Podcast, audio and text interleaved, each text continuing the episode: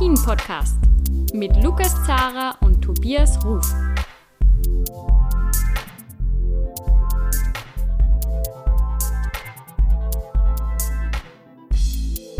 Hallo bei einer neuen Folge von Après-Ski, der Alpin-Podcast.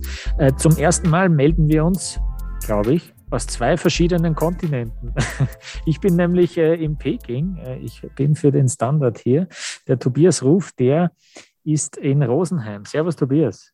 Hi, Grüße nach äh, Zhangjiakou. Dort bist du ja, Lukas. Ja, ja genau. Ich bin da beim, äh, beim Cluster, nennen sie das. Finde ich eine unpassende Bezeichnung. Das äh, bringt man schnell mit Corona in Verbindung. Ähm, da, wo die Biathlonrennen die Skisprung-Wettkämpfe, die Langlauf-Wettkämpfe stattfinden und noch ein bisschen was mehr, ein paar Snowboard, Freestyle-Events äh, und Freeski.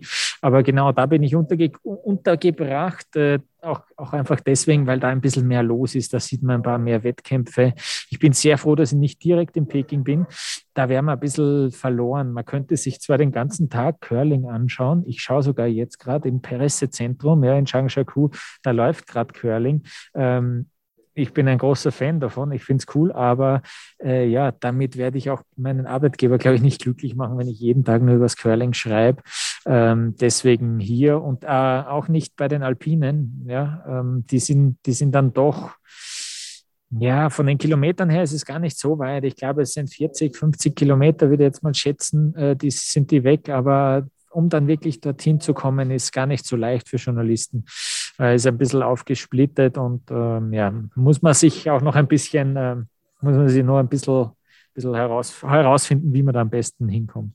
Ja, so, Lukas, jetzt spann uns nicht auf die Folter. Ich glaube auch äh, unsere Hörerinnen und Hörer da draußen, man liest extrem viel. Du hast das äh, Prozedere jetzt mitgemacht. Wie war es mit der Anreise, Corona-Tests? Wie ist, wie kann man sich's denn vorstellen? Also man sieht verrückte Bilder von Menschen in Mars, Menschenkostümen und man hört aller mögliche Dinge.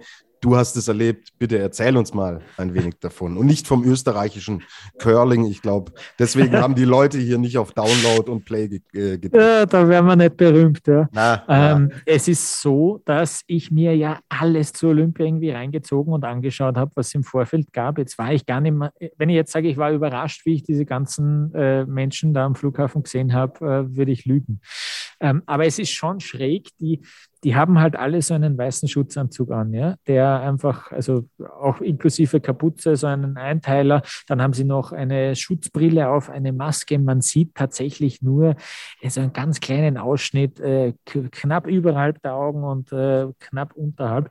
Ähm, und, und das war's. Und die, ähm, ja, die können dann teilweise auch jetzt nicht so fließend Englisch und deuten halt recht viel herum auch, damit du checkst, was sie von dir wollen. Es geht vor allem am Flughafen eh meistens darum, sie zeigen dir, wo es hingeht, wo es lang geht. Und dann schaut das schon auch irgendwie lustig aus und, und schräg einfach.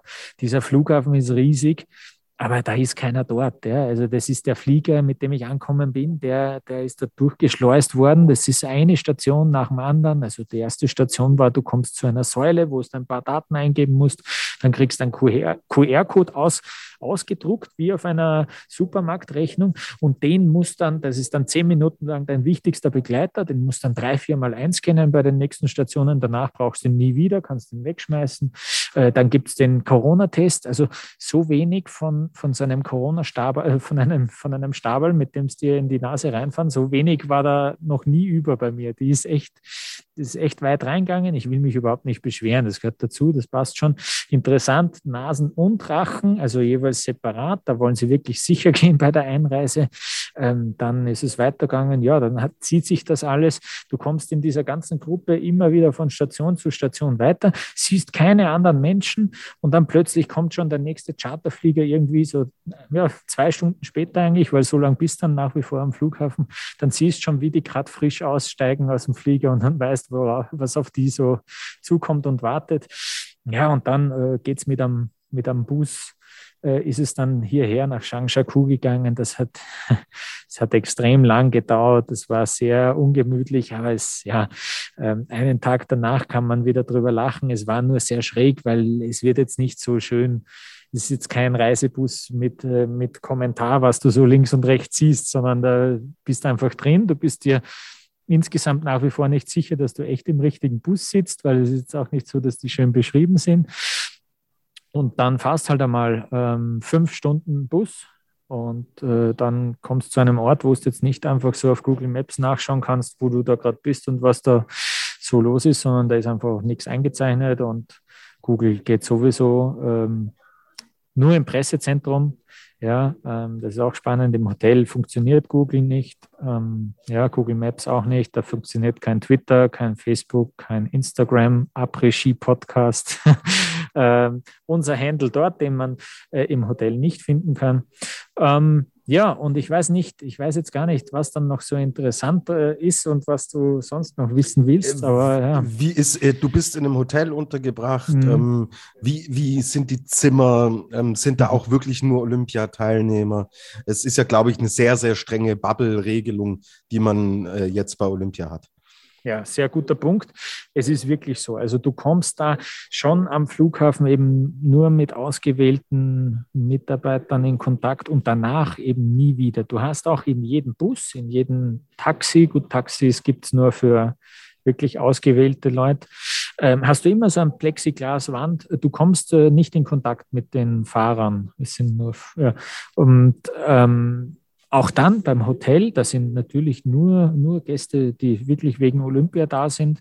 Das Zimmer ist Gott sei Dank wirklich, wirklich gut. Das ist, äh, ist gemütlich, ähm, muss ich sagen. Das ist äh, echt cool, da zu wissen nach einem langen Arbeitstag, dass ich mich dann darauf ein bisschen freuen kann und dass ich gut schlafen werde da drin. Das ist schon cool.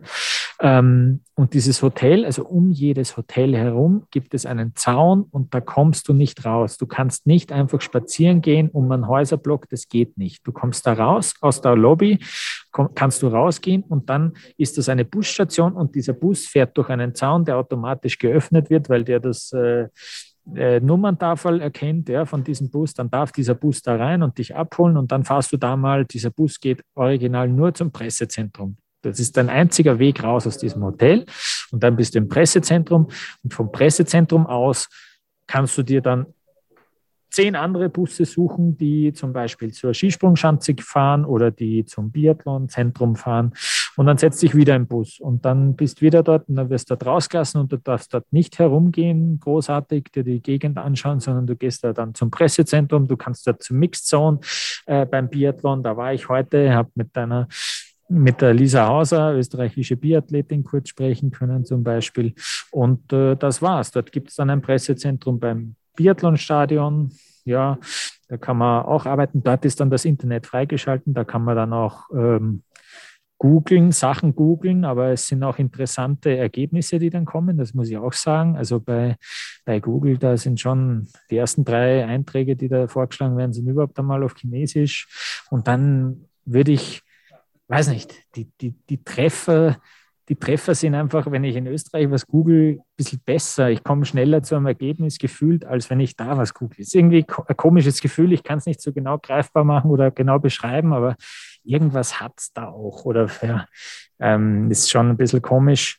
Ähm, ja, und also du hast wirklich keine Chance, dass du da irgendwie mit, mit Menschen aus dem Alltag äh, in Verbindung kommst. Das ist unmöglich da. Ja. Das ist wirklich hermetisch abgeriegelt und Wahnsinn, dass das funktioniert in so einem Riesenland, in so einem bevölkerungsreichen Land, dass die das echt durchziehen, beinhart, dass du da äh, mit niemandem in Kontakt kommst. Das war im Vorfeld auch kommuniziert. Mich überrascht es jetzt aus der Ferne nicht, aber klar, wenn man es dann mhm. vor Ort sieht, ja. ist das immer auch noch eine andere äh, Wahrnehmung, die man hat. Der Stichwort Gigantismus. Also ich, ich habe diese Anlagen im Endeffekt, jetzt sehe ich sie inzwischen auf Bildern auch, die Athletinnen und Athleten über Social Media ähm, posten. Ich habe im Vorfeld die Anlagen aber auch schon auf Fotos und Videos sehen können. Ist es wirklich so krass, wie es auf den Bildern aussieht? Wie sind da denn deine Eindrücke? Also alle Athleten und Athletinnen sagen, wie, wie geil diese Anlagen sind. Also wirklich, äh, wenn man jetzt nur über diese Anlagen spricht, wie gefällt es dir, wie geht es dir aus sportlicher Sicht, sagen sie alle, unglaublich. Das hat man schon von Rodlern gehört, die sagen, das ist die beste Rodelbahn der Welt. Das ist unglaublich. Die haben, die haben da was aufgebaut bei den Skipisten. Bis jetzt. Es gab ja nur, äh, bis zum Zeitpunkt unserer Aufnahme gab es nur ähm, so freie Trainingseinheiten, noch keine gezeiteten. Es gab ein paar Tore, die ausgesteckt waren, ja, das schon. Äh, da hat man sich so in Gruppen von circa 20 Leuten zusammengetan und hat dann da ein paar, paar so Trainingsläufe gemacht. Also das ist super. Auch das Hotel ist natürlich imposant und so weiter. Die Skisprungschanze, die habe ich heute gesehen. Pff, irre. Es schaut unglaublich spektakulär aus. Natürlich noch viel spektakulärer als nur auf Bildern, sage ich jetzt einmal. Auch die Leuten habe ich schon gehört, die ist exzellent, super spannend auch. Ähm, beide, beide Leuten übrigens äh, mit einer, mit einer leichten Bergauf-Zielgeraden, das, was das nochmal spannend macht, äh, machen soll, diese Sprints am Schluss. Also von dem her ja, aber dieser Gigantismus natürlich, die, die Bobbahn hat 2,5 Milliarden Euro gekostet und äh, das Skigebiet, ja, ich meine, die, die Bilder haben wir, glaube ich, alle gesehen, die irgendwie Skifans sind von diesen weißen Bändern. Es ist eine Mondlandschaft. Also ich habe mir ja gedacht, ich setze mich in diesen Bus rein und genieße jetzt mal und jetzt sehe ich einmal was von China, gell? Und dann wird das spannend sein und, und äh, das wird, das wird, die Busfahrt wird verfliegen, weil ich sehe einfach dieses Land habe mir das romantischer vorgestellt, warum ich glaube, dass man von der Autobahn aus äh, so viel Natur sieht. Ich weiß es nicht, warum ich diese Vorstellung hatte in meinem Kopf, aber es ist dann echt, es schaut, es schaut alles gleich aus. Es ist alles braun oder grau. Braun, wenn es der Berg ist, oder grau, wenn es die Straße ist. Und mehr Farben gibt es da nicht. Gott sei Dank aus Veranstalter-Sicht hat es da jetzt vor ein paar Tagen tatsächlich geschneit in Changshaku und jetzt ist da alles so ein bisschen angezuckert. Und jetzt schaut das, jetzt schaut das noch äh, richtig schön aus eigentlich. Ja. Mhm. Ähm, jetzt trifft man natürlich auch langsam ein bisschen rüber zu den Alpinen. Das ist ja auch unser, unser Kerngebiet hier ja. im Podcast. Vielen Dank, Lukas, schon mal auf jeden Fall für die Einblicke. Was du natürlich auch miterlebst und was jetzt natürlich im Vorfeld dann auch der ersten Alpin-Wettbewerbe am 6. Februar geht geht es mit der Abfahrt der Herren nämlich im alpinen Bereich los. Es soll extrem kalt sein, schon sein oder noch werden. Ähm, du bist vor Ort. Wie, wie ist es denn mit der Kälte? Der ÖOC-Präsident hat heute gesagt, es ist ein bisschen Huschi. Kennst, kennst du das? Nein. Sagt man das in Deutschland auch? Huschi? Huschi kalt, sagt man in Österreich. Ähm, es ist wirklich zapfig, ja. Also vor allem, wenn die Sonne weg ist, äh, es ist so ab, ab 17 Uhr ähm, bis narrisch. Also dann ist wirklich, wirklich frisch. Dann kommen wir so im Bereich von bis zu minus 20 Grad.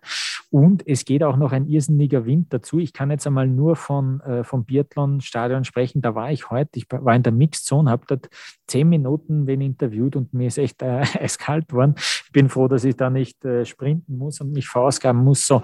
Und jetzt, äh, was die, was die, was die Skipisten betrifft, hat jetzt bis jetzt jeder und jede gesagt, dass es dort auch noch richtig windig ist auch. Ja. Vor allem beim Startbereich von der, von der Abfahrt, ja, ist es auch sehr windig und das kann natürlich dann dazu beitragen, dass wir da einen verkürzten, verkürzten Start, also verkürztes Rennen haben werden. Ja, das ist jetzt schon kommen die Zweifel auf, noch vor dem ersten offiziellen Training, äh, dass das äh, ein Thema werden könnte. Und die müssen sich schon auch schützen davor, dass es nicht gefährlich wird für die Gesundheit, wenn du bei, ja, Gott sei Dank fahren die untertags, wo halt auch die Sonne scheint, weil hier ist es nie bewölkt. Ähm, dass es da dann halt sonst, ja, bei den Biathleten ist halt die Gefahr schon, die haben eine Regel, dass bei ab, ab minus 20 Grad die Wettbewerbe verschoben werden oder nicht, das nicht gestartet wird als, aus Sicherheitsgründen. Ähm, mal schauen, wie das, wie, das, wie das bei den Alpinen ist. Die haben das natürlich auch gesagt und wenn die dann im Rennanzug stecken, wird es schon nochmal deutlich zapfiger. Ja, wir müssen ja nur vier Jahre zurückdenken äh, in Pyeongchang. Ja. Auch da extreme Minustemperaturen. Also damals, Lukas, saßt du in der warmen Stube und ich bin fast erfroren. Diesmal tauschen wir die Rollen. Ähm, und auch damals war es mit Kälte und mit Wind äh, schwierig. Da gab es tatsächlich, kam es zu Verschiebungen. Es stand zwischendurch sogar auf der Kippe, ob eventuell sogar einzelne Alpin-Events komplett abgesagt werden müssen. Und ja, das sind natürlich jetzt erstmal keine guten Nachrichten und Neuigkeiten. Aber wir werden sehen, wie sich dann entwickelt. Heute ist der 2. Februar. Wir haben natürlich noch ein bisschen Spielraum, aber gut, die Prognosen sind natürlich erstmal nicht erfreulich.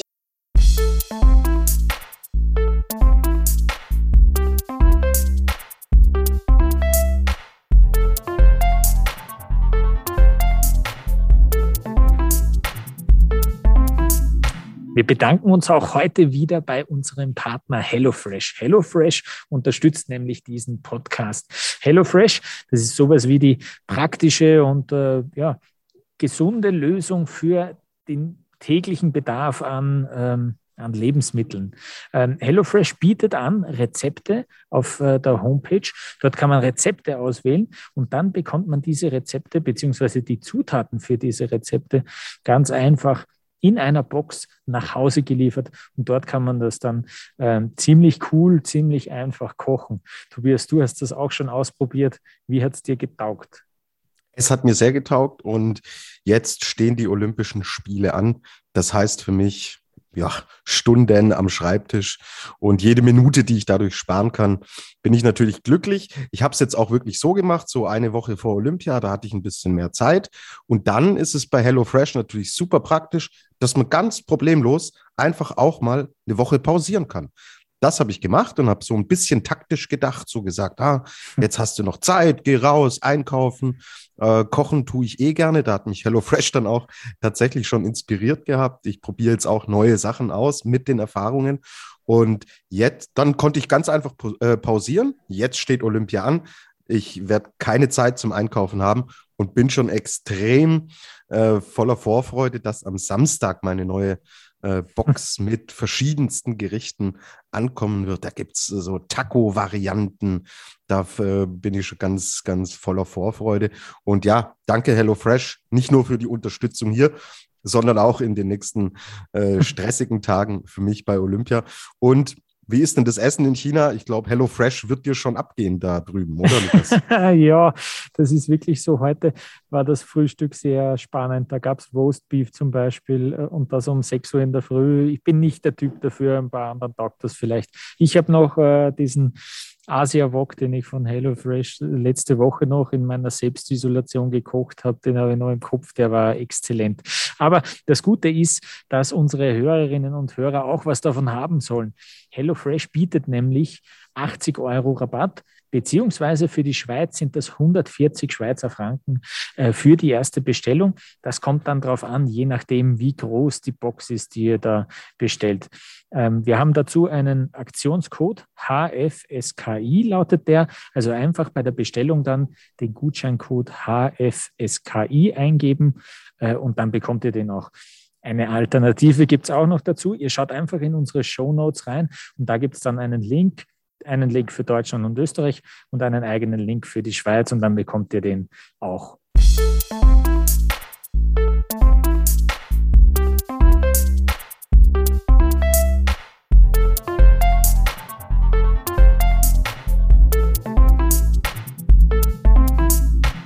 Lukas, äh, wie gesagt, der 2. Februar, morgen geht es dann für dich auch rüber nach Yangqing, also dort, wo auch die alpinen Wettbewerbe stattfinden werden. Ähm, was, was erwartest du da? Wirst du da eventuell auch äh, mit Athleten sprechen können? Gibt es da schon irgendwas, was du uns da mitgeben kannst?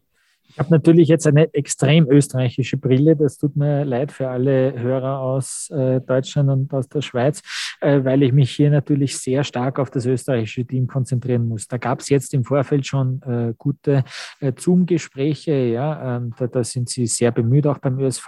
Jetzt geht es da morgen dann dorthin zum ersten Abfahrtstraining und ich rechne schon damit, dass ich von jedem dann einmal ein Statement bekommen werde von den Fahrern.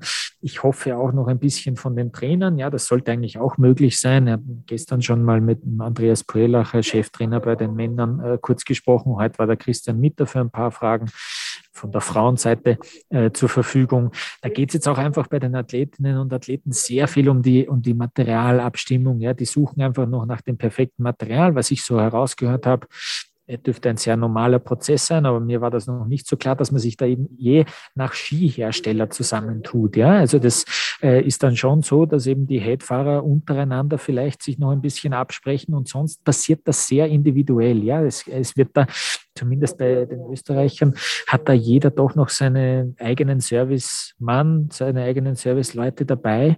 Ähm, mit denen macht man sich das dann irgendwie individuell aus. Ja? Das, da ist jeder für sich alleine irgendwie auf der Suche nach dem perfekten Ski. Ähm, und äh, ja, dass man sich dann vielleicht noch eh am ersten unter Markenkollegen zusammentut. Ähm, ja, und ich bin gespannt auf dieses, auf dieses erste Training. Es schaut ja auch schon wieder unglaublich bombastisch aus dort. Äh, kann man auch irgendwie nur hoffen, dass das irgendwie nachhaltig, äh, nachhaltig genutzt wird. Und was ich auch noch sagen kann, die, äh, die Athleten freuen sich auch, dass beim Starthaus auch noch eine große Area geben dürfte, wo man sich aufwärmen kann. Also dass man dann direkt von dort äh, zum Starthaus gehen kann. Da, also auch dort wurde noch was erbaut, irgendein besonderes, äh, eine Warm-up-Area, die überdacht ist und beheizt ist. Also auch daran haben sie gedacht. Die haben sich wirklich sehr, sehr viel überlegt. Ähm, das merkt man schon natürlich immer auch mit dem Gedanken, für, für ein einziges Mal jetzt nur äh, ist irgendwie arg bitter, aber ja, Geld spielt hier überhaupt überhaupt keine Rolle. Ja.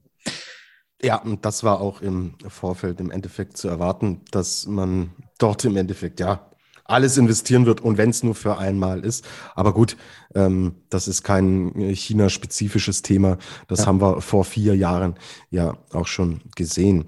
Ja, mhm. jetzt äh, wartet na, auf uns natürlich ein wahnsinnig vollgepacktes Programm. Ab 6. Februar geht's da wirklich im Endeffekt täglich Schlag auf Schlag durch. Ähm, ja, seht es uns nach, wenn wir jetzt sportlich hier auch keine wirklich große Vorschau mh, mm, abgeben können.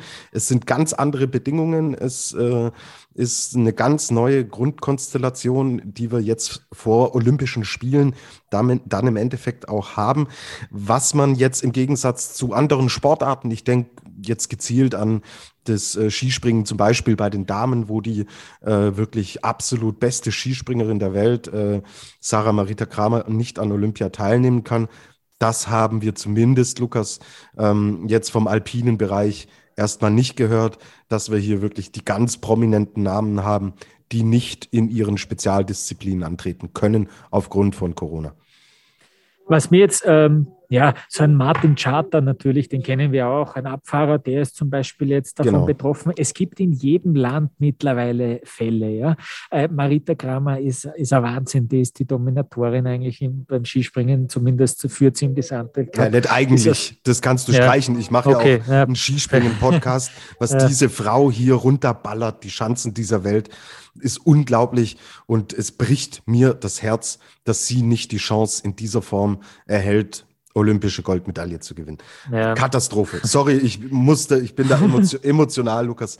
Äh, ich wollte ich, wollte ich, musste dich da unterbrechen. Jetzt darfst du natürlich fortsetzen. Ist, ist eh besser, wenn das von, von dem Deutschen kommt. Richtig. Ja? Weil sonst klingt es wieder so. Na, na, ja, na, na. Ähm, ja, aber es gibt, äh, was ich sagen wollte, es gibt wirklich in jedem Team mittlerweile Fälle. Auch nochmal Slowenien, da ist der Fahnenträger, ist ein Snowboarder, der Sankushir ist da betroffen, der kann nicht anreisen. Äh, und äh, CNN habe ich geschaut heute in der Früh im Hotel, da ist berichtet worden über eine US-Bob-Pilotin, ja, auch schon Olympiamedaillengewinnerin, die ist auch nicht dabei. Also es gibt in jedem Land mittlerweile, glaube ich, äh, schon Fälle von Athleten, die, die nicht kommen oder bei der Ankunft positiv getestet werden. Äh, ja, es ist irgendwie im österreichischen Team ist es aktuell noch ein Betreuer, der wirklich positiv ist und deswegen in Isolation ist. Dem geht es aber gut. Ähm, dem müssen sie noch ein paar, ein bisschen mehr Obst liefern. Das ist das Einzige, worüber sich, er sich ein bisschen sozusagen ärgert noch gerade oder das ist der einzige Wunsch, den der hat und sonst geht es ihm gut. Ähm, ja, ist, glaube ich, ja, noch immer gescheiter. Man findet die Fälle irgendwie noch raus, bevor die Abreise passiert. Äh, ist, ist irgendwie noch besser, aber ja, es ist natürlich unglaublich bitter. Aber, ja, aber brauche jetzt nicht erklären, dass sich die natürlich teilweise vier Jahre oder sogar noch länger auf dieses Event vorbereiten und dann dieser eine positive Test, der es zerstört. Genau. Ähm, okay, wir werden sehen, wie sich entwickelt, aber du siehst es und merkst es ja auch selber. Ich glaube, wenn man in der Bubble dann mal drinnen ist, ähm, ist das Risiko, sich anzustecken, glaube ich, deutlich geringer, als das im Vorfeld auch mit den viel zitierten CT-Werten dort dann letztlich jemand rausgenommen wird. Ich habe einfach äh, auch noch, ich war, ich war im Flughafen schon auch noch ein bisschen panisch, wenn es da nicht am falschen ja, ja. sitzt oder so.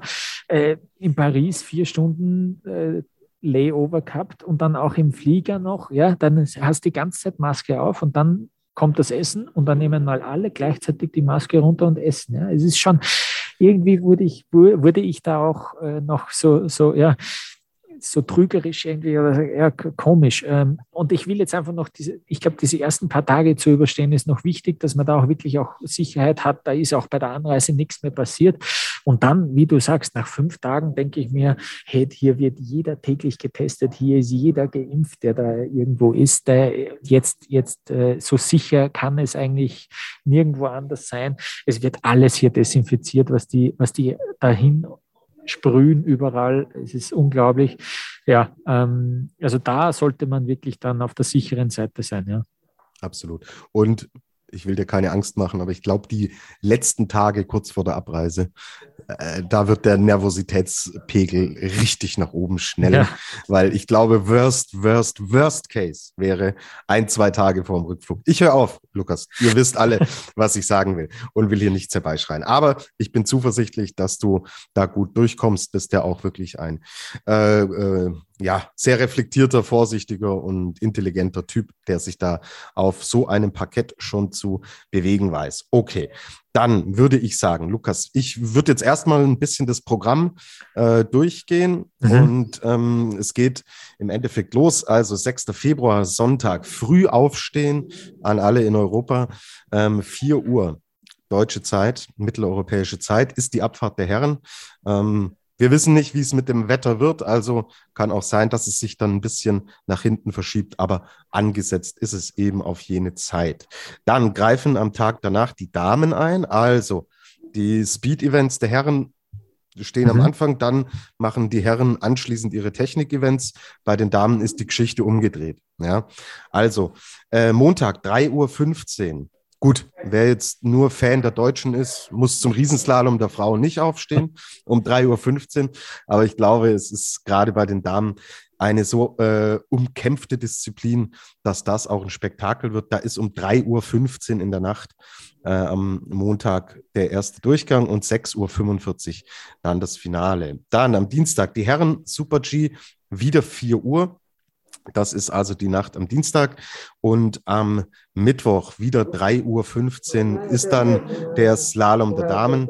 Und ja, dann sehen wir unsere geliebte Kombination am äh, 10. Februar und Genau, dann, dann dreht sich die Geschichte und dann geht's rüber zu den äh, Damen im Super-G. Aber Lukas, wir versuchen natürlich uns zu melden, wie und in welcher Frequenz. Das können wir äh, euch tatsächlich nicht versprechen. Ich glaube, Lukas, das Wichtigste ist, dass du erstmal dich jetzt eingroovst und zurechtfindest und für dich auch einen äh, Tagesplan entwickelst. Ich muss zu Hause einen Tagesplan entwickeln. Ich stelle meinen Rhythmus heute auf chinesische Zeit in Rosenheim um. Auch das wird eine Challenge. Und deswegen seht es uns nach, dass wir diesen Rhythmus, den wir zum Beispiel in Cortina hatten, wo wir wirklich von jedem Rennen äh, anschließend berichtet haben, dass wir den so äh, erstmal nicht einhalten können. Aber wir versuchen alles und werden euch da am Laufenden halten. Lukas, wenn ihm immer das möglich ist, ich weiß, wie sehr ihm das am Herzen liegt, wird euch bei Twitter auch versorgen mit Infos und mit Bildern. Und ja, ähm, vielleicht als News hinten raus noch Sophia Gotcha, die Verrückte, die trainiert schon wieder. Es schaut wohl ganz ordentlich aus. Und wir haben es ja äh, in der letzten Folge, glaube ich, auch schon gesagt. Ihr kommt jetzt wirklich zugute, dass diese äh, äh, Speedrennen der Damen hinten raus sind. Weil zurück zum Fall Marita Kramer, die Damen springen im Skispringen am 5. und am 7. Februar und dann fliegen die wieder heim. Wenn die hinten raus gesprungen wäre, hätte es für Kramer wahrscheinlich noch gereicht. Und das spielt jetzt äh, zum Glück im alpinen Bereich Gotcha in die Karten. Und bis dahin hört er auf jeden Fall wieder für uns. Wir sind gespannt. Lukas, vielleicht abschließende Einschätzung deinerseits. Jetzt gerade für die Anfangszeit, bist du zuversichtlich, was den ÖSV angeht? Und wem traust du im Endeffekt da am meisten zu? ich habe mir echt ähm, überlegt, also Kramer war schon natürlich die, die allergrößte Goldhoffnung äh, im, im, Team, über alle Disziplinen gesehen, das muss ich schon sagen. Ähm, Bitte. Wir sind im Alpin-Podcast, mein Freund. Ja, ich will jetzt deine Alpin okay, ah, okay, deine sehr Alpin-Einschätzung. Ja, ja, okay, okay. Ja. Eben, ich bin, ich bin, äh, ich habe diesen Tunnelblick gar nicht. Gell? Ja, du bist ja auch im, da, Man merkt, dass du in der Blase von äh, Biathlon und, äh, und Skispringen und so weiter genau. bist. Das färbt ab. Ja. Und ich kann dir gerade sagen, dass es 2 zu 2 steht bei Dänemark gegen Tschechien im Mixdoppel. Ähm, beim Curling. Äh, auch das alles wertvolle Informationen. Nein, okay, beim Alpin, ja, für den ÖSV, naja, ich finde ja schon, dass man wie cool, dass die Conny Hütter da in Garmisch auf einmal gewonnen hat. Ja, jetzt haben wir sogar bei den Frauen noch einen ersten Saisonsieg ähm, vor Olympia eingefahren. Wir Österreicher rede ich schon wieder im, im Plural. Ähm, ja, also die größten Hoffnungen sind natürlich schon irgendwie im Speed-Bereich mit Matthias Meyer und Vincent Kriechmeier für mich. Ja. Slalom ist so ein Roulette, da kann man natürlich mit Manuel Feller und mit Johannes Strolz irgendwie auch, ja, der hat das schon, ja, irgendwie hätte man natürlich schon noch Kandidaten. Marco Schwarz, puh, ja, wenn, der, der hat halt einfach keine Form gerade, ja, hoffentlich klappt das irgendwie zu Olympia.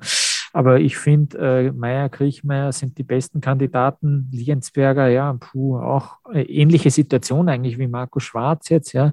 Ähm, einfach mal so dahin, dahin überlegt.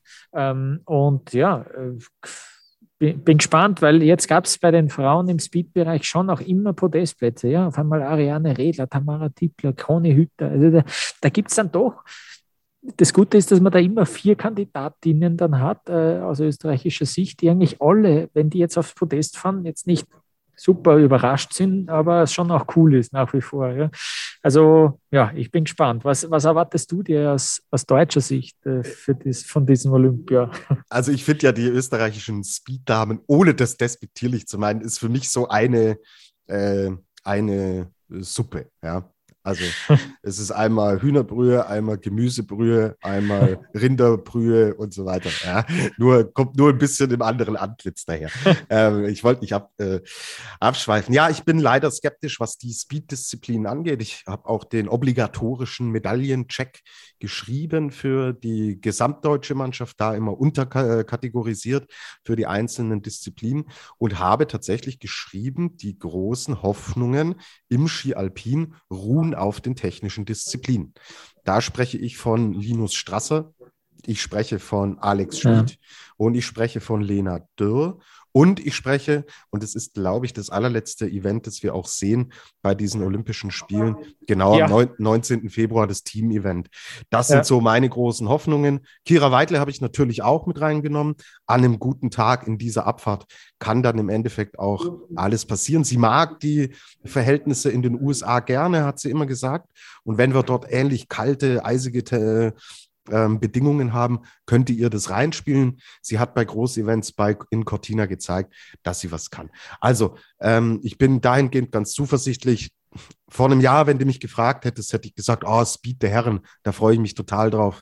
Da bin ich leider eher skeptisch. Und deswegen würde ich sagen, wir schauen uns mal an, was äh, sich entwickelt. Jetzt eine allerletzte Aufgabe an dich, mein Freund. Ich will jetzt einen Namen bei den Herren hören und einen Namen bei den Damen, von dem oder der du denkst, dass sie Olympia oder er Olympiasieger in Peking wird. Wir tippen jetzt nicht alles durch. Das ja. wäre Wenger Schmarrn. Ein Mann, eine Frau, Olympiasieger 2022. Du darfst anfangen mit dem Namen der Herren. Okay.